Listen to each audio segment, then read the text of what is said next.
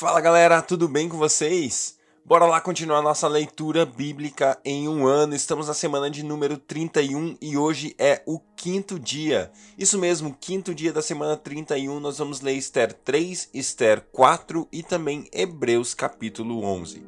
Deus, obrigado, Deus, pelo seu amor, pela sua graça. Deus, como é bom. Como é bom poder viver uma vida grato ao Senhor, Pai. Obrigado, Jesus. Obrigado, Deus Pai, obrigado, Espírito Santo, porque nós podemos viver uma vida íntima do Senhor, uma vida perto do Senhor, uma vida que é verdadeira com o Senhor, Deus. Obrigado, Pai, porque o Senhor nos ama de uma maneira inigualável. Obrigado, Deus, porque o Senhor é nosso Pai e, como um Pai, o Senhor cuida dos seus filhos, o Senhor provê aos seus filhos, o Senhor abençoa os seus filhos, o Senhor está perto dos seus filhos. Deus, muito obrigado.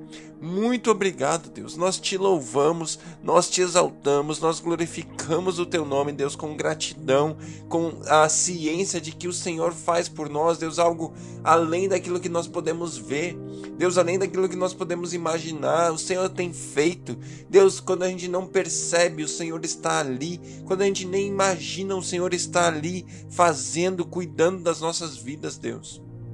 Obrigado, Deus, pelos teus anjos que acampam ao redor daqueles que te temem. Deus, obrigado, Senhor. Obrigado porque a tua intimidade, a tua vontade é revelada àqueles que o temem, àqueles que amam o Senhor, Deus.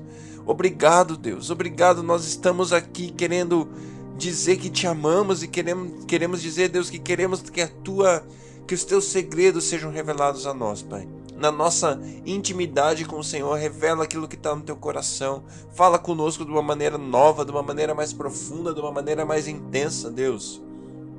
Em nome de Jesus, Pai. Queremos mais de Ti, queremos mais de Ti, Deus. Queremos diminuir para que o Senhor cresça, queremos ser mais parecidos com Jesus para que Ele apareça mais e mais em nós e através de nós, Deus. Fala conosco hoje enquanto lemos a Sua palavra de uma maneira especial, Pai. Transforma as nossas vidas de dentro para fora, para a glória do Senhor, em nome de Jesus. Amém. Esther 3 Depois desses acontecimentos, o rei Xerxes honrou Amã, filho de Amedata, descendente de Agag, promovendo-o e dando-lhe uma posição mais elevada do que a de todos os demais nobres. Todos os oficiais do palácio real curvavam-se e prostravam-se diante de Amã, conforme as ordens do rei. Mardoqueu, porém, não se curvava nem se prostrava diante dele. Então os oficiais do palácio real perguntaram a Mardoqueu: Por que você desobedece à ordem do rei? Dia após dia eles lhe falavam, mas ele não lhes dava atenção e dizia que era judeu. Então contaram tudo a Amã para ver se o comportamento de Mardoqueu seria tolerado. Quando Amã viu que Mardoqueu não se curvava nem se prostrava, ficou muito irado. Contudo, sabendo quem era o povo de Mardoqueu, achou que não bastava matá-lo. Em vez disso, Amã procurou uma forma de exterminar todos os judeus, o povo de Mardoqueu, em todo o império de Xerxes. No primeiro mês do décimo segundo ano do reinado do rei Xerxes, no mês de Nisan, lançaram o Pur, isto é, a sorte na presença de Amã a fim de escolher um dia e um mês para executar o plano. E foi sorteado o décimo segundo mês, o mês de Adar. Então Amã disse ao rei Xerxes: Existe um certo povo disperso e espalhado entre os povos de todas as províncias do teu império, cujos costumes são diferentes dos de todos os outros povos e que não obedecem às leis do rei. Não convém ao rei tolerá-los. Se for de agrado do rei, que se decrete a destruição deles, e eu colocarei 350 toneladas de prata na tesouraria real à disposição, para que se execute esse trabalho. Em vista disso, o rei tirou seu anel, selo do dedo, e deu-o a Amã, o inimigo dos judeus, filho de Amedata, descendente de Agag, e lhe disse: Fique com a prata e faça com o povo o que você achar melhor. Assim, no décimo terceiro dia do primeiro mês, os secretários do rei foram convocados. Amã ordenou que escrevessem cartas na língua e na escrita de cada povo aos sátrapas do rei, aos governadores das várias províncias e aos chefes de cada povo. Tudo foi escrito em nome do rei Xerxes e selado com o seu anel. As cartas foram enviadas por mensageiros a todas as províncias do império com a ordem de exterminar e aniquilar completamente todos os judeus, jovens e idosos, mulheres e crianças, num único dia, o décimo terceiro dia do décimo segundo mês do mês de Adar, e de saquear os seus bens.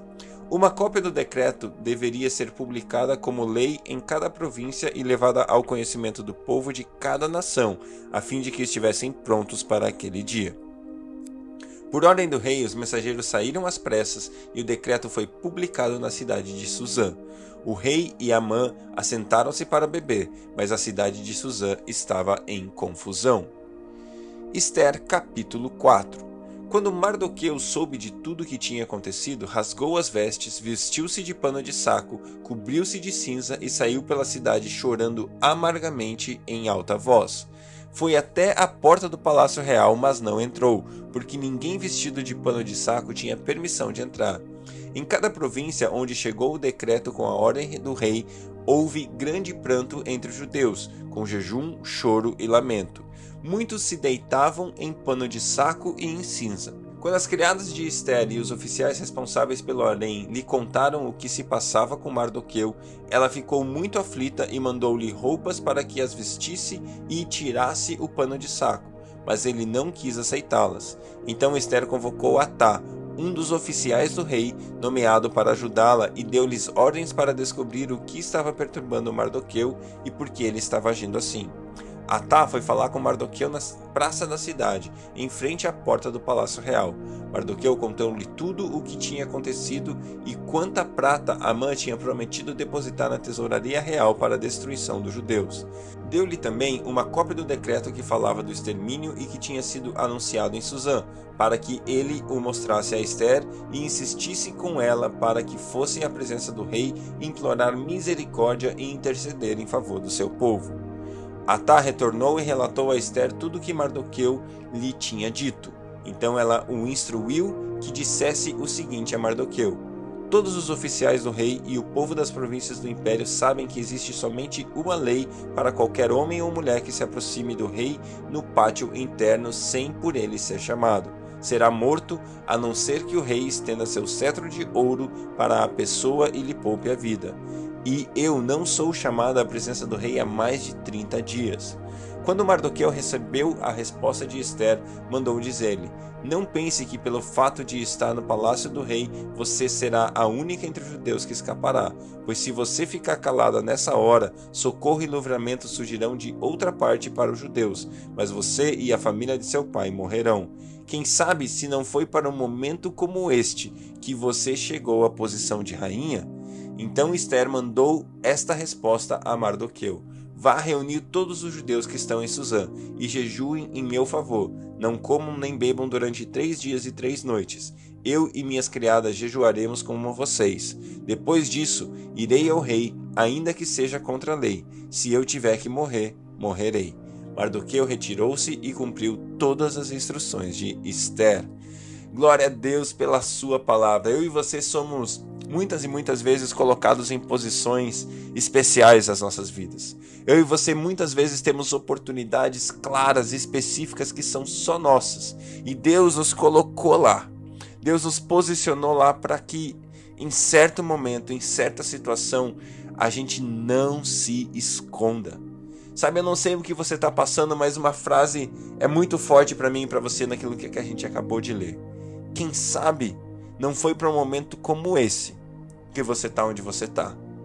Quem sabe tudo que aconteceu ao seu redor, todas as coisas duras, tristes ou até mesmo boas e fantásticas que aconteceram com você até esse momento, não foram para que você estivesse pronto, estivesse apto, estivesse capaz de nesse momento que você está se levantasse e proclamasse a verdade, se levantasse e orasse por alguém, se levantasse e declarasse cura sobre alguma pessoa. Você é um agente do nosso Deus, você é uma pessoa que proclama a palavra, você é uma pessoa que proclama a verdade. Levante-se. Quem sabe não foi para um momento como esse que você se colocou, que Deus te colocou, que você chegou à posição que você está.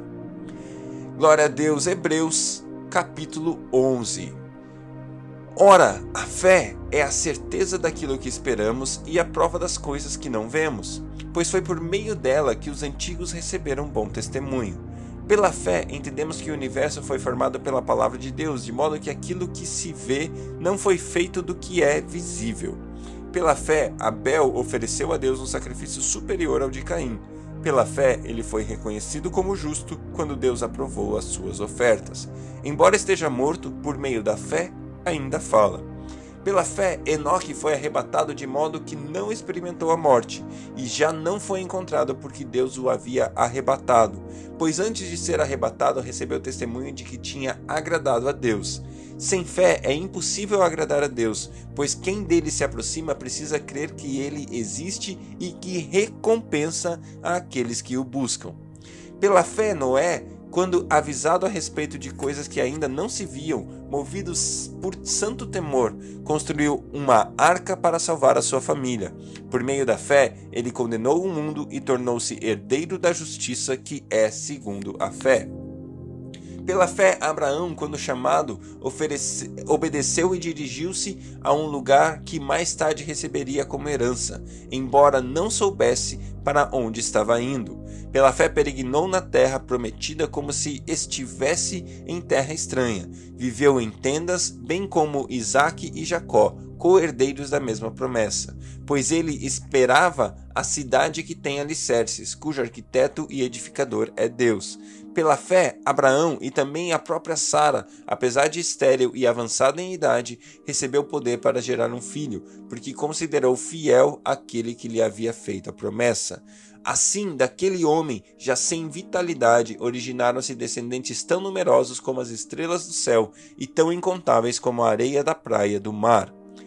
Todos esses viveram pela fé e morreram sem receber o que tinha sido prometido. Viram-no de longe e de longe o saudaram, reconhecendo que eram estrangeiros e peregrinos na terra. Os que assim falam mostram que estão buscando uma pátria. Se estivessem pensando naquela de onde saíram, teriam oportunidade de voltar. Em vez disso, esperavam eles uma pátria melhor, isto é, a pátria celestial. Por essa razão, Deus não se envergonha de ser chamado o Deus deles e lhes preparou uma cidade. Pela fé, Abraão, quando, o, quando Deus o pôs à prova, ofereceu Isaque como sacrifício. Aquele que havia recebido as promessas estava a ponto de sacrificar o seu único filho, embora Deus lhe tivesse dito: por meio de Isaque, a sua descendência será considerada. Abraão levou em conta o que Deus, que Deus pode ressuscitar os mortos, e figuradamente recebeu Isaque de volta dentre os mortos. Pela fé, Isaac abençoou Jacó e Esaú com respeito ao futuro deles. Pela fé, Jacó, à beira da morte, abençoou cada um dos filhos de José e adorou a Deus, apoiado na extremidade do seu bordão. Pela fé, José, no fim da vida, fez menção ao êxodo dos israelitas do Egito e deu instruções acerca de seus próprios ossos. Pela fé, Moisés, recém-nascido, foi escondido durante três meses por seus pais, pois estes viram que ele não era uma criança comum e não temeram o decreto do rei. Pela fé, Moisés, já adulto, recusou ser chamado filho da filha de Faraó, preferindo ser maltratado com o povo de Deus a desfrutar dos prazeres do pecado durante algum tempo.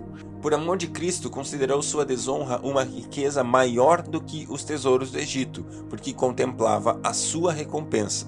Pela fé saiu do Egito, não temendo a ira do rei, e perseverou porque via aquele que é invisível. Pela fé celebrou a Páscoa e fez a aspersão do sangue, para que o destruidor não tocasse nos filhos mais velhos dos israelitas. Pela fé, o povo atravessou o Mar Vermelho com, como em terra seca, mas quando os egípcios tentaram fazê-lo, morreram afogados. Pela fé, caíram os muros de Jericó depois de serem rodeados durante sete dias. Pela fé, a prostituta Raabe, por ter acolhido os espiões, não foi morta com os que haviam sido desobedientes. Que mais direi? Não tenho tempo para falar de Gideão, Baraque, Sansão, Jefté, Davi, Samuel e os profetas, os quais pela fé conquistaram reinos, praticaram a justiça, alcançaram o cumprimento de promessas, fecharam a boca de leões, apagaram o poder do fogo e escaparam do fio da espada. Da fraqueza tiraram força, tornaram-se poderosos na batalha e puseram em fuga exércitos estrangeiros. Houve mulheres que, pela ressurreição, tiveram de volta seus mortos. Uns foram torturados e recusaram-se a ser libertos, para poderem alcançar uma ressurreição superior. Outros enfrentaram zombaria e açoites. Outros ainda foram acorrentados e colocados na prisão, apedrejados, cerrados ao meio, postos à prova, mortos ao fio da espada. Andaram errantes vestidos de pele de ovelhas e de cabras, necessitados, afligidos e maltratados. O mundo não era digno deles. Vagaram pelos desertos e montes, pelas cavernas e grutas. Todos esses receberam bom testemunho por meio da fé. No entanto, nenhum deles recebeu o que havia sido prometido. Deus havia planejado algo melhor para nós, para que conosco fossem eles aperfeiçoados. Glória a Deus pela Sua palavra. Esse texto é lindo. Os exemplos, os heróis da fé, aqueles que, pela fé, conquistaram coisas além daquilo que poderiam ter aqui na terra, aqui no momento presente, e eles estão é, prontos, esperando por mim e por você, para que através da nossa obra, através daquilo que a gente faz, eles possam ser aperfeiçoados e finalmente alcancem a coroa. A gente vai ver no próximo texto uma nuvem de testemunha, que são essas pessoas, esses homens que estão por nós torcendo, aguardando a nossa manifestação, para que a nossa fé também aperfeiçoe e finalize a fé deles. Isso é fantástico, a gente vai ler isso amanhã. Que Deus abençoe o seu dia e até amanhã.